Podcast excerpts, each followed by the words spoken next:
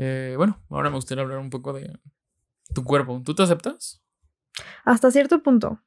Ok, bueno, me gustaría hablar más. Me gustaría que si doy una opinión, me gustaría hacer la mía. Ok. ¿No? Eh, o, o sea, sobre mi cuerpo, bueno, yo soy una persona que no, no aprendió a quererse. No, no me ha aprendido a apreciar, a saber lo que tengo. Puedo, ocupo mi cuerpo para lo que es. No, nunca le he hecho daño. Bueno, en algún punto fumé. Lo dejé de hacer porque sé que le hacía daño a mi cuerpo.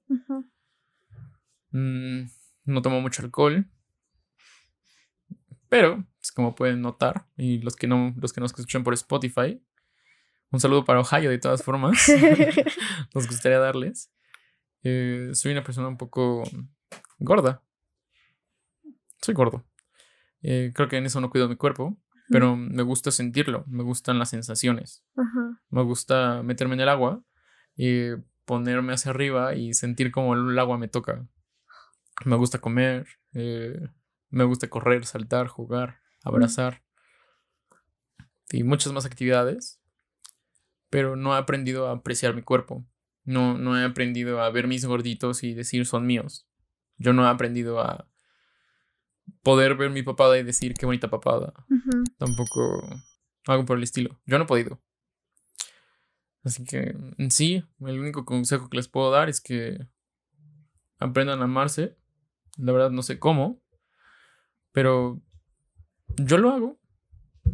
Ya, ya bajé esta semana 5 kilos. Oye. Ya, ya llevo 5 kilos abajo y voy a aprender a amarme. Y creo que primero al empezar a amarme es bajo mi salud. Bajo salud. ¿Tú, tú, tú quieres? Es algo raro. En mi primaria y en parte inicios de secundaria, a mí me llegaron a hacer comentarios sobre mi físico. Y desde ahí me llegaron como ciertas inseguridades. Y lo cual ha sido un, un trabajo personal que he hecho así de apre- aprender a aceptarme. Pero no. O sea, así que digas, uff, me quiero y en verdad puedo agarrar y decir, veo mi pancita y lo acepto, veo mi espalda y digo, uff, bellísima espalda, lo acepto tal y como es. Es algo complicado, mucho, ¿sabes? No podré decir que lo hago al 100%, siquiera al 1000. No diría que siquiera la mitad, ¿sabes? No. Si podrías darle una calificación, ¿cuánto crees que sea? A tu amor propio, a tu al amor de- propio de tu cuerpo. 6, 6. 6.5. Ok, y eso que eres muy bonita. Bueno, no lo digo yo, lo dicen bastantes personas. Es muy bonita. Ujú, Y aún así cuesta el amor propio. ujú. Mm, Te digo algo raro. ¿Sí?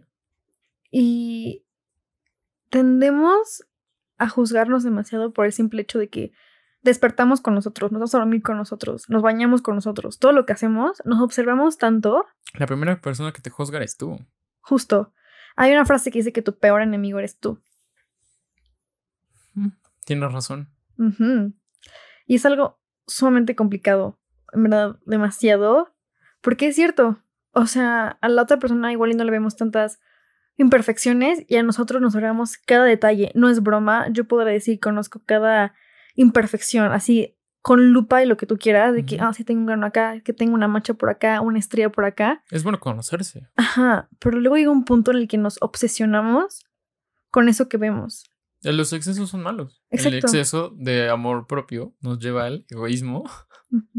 El exceso de odio nos lleva a sentirnos tristes, incómodos con nuestro cuerpo. Ajá.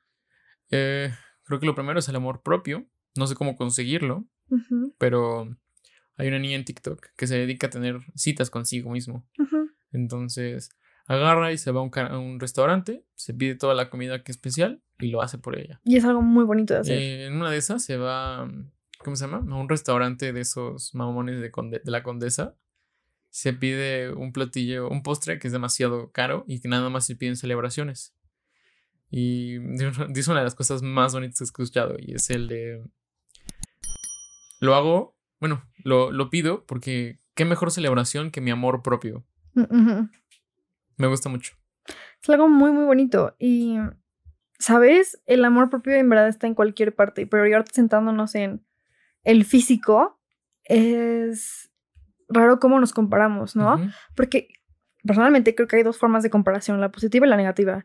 La positiva en la que ves, no sé, la persona con los 10 diplomados y que le va padrísimo. Y tú puedes agarrar y decir, ah, yo también quiero 10 diplomados. ¿Qué necesito para lograr el trabajo que ya tiene? Ah, bueno, que necesito 10 diplomados más 3 idiomas y poco a poco vas escalando y te vas comparando más o menos para saber la competencia de trabajo, por ejemplo, ¿no? O no sé, tienes, tienes sobrepeso, sufres de sobrepeso y agarras y dices, ah, tal persona no lo sufre.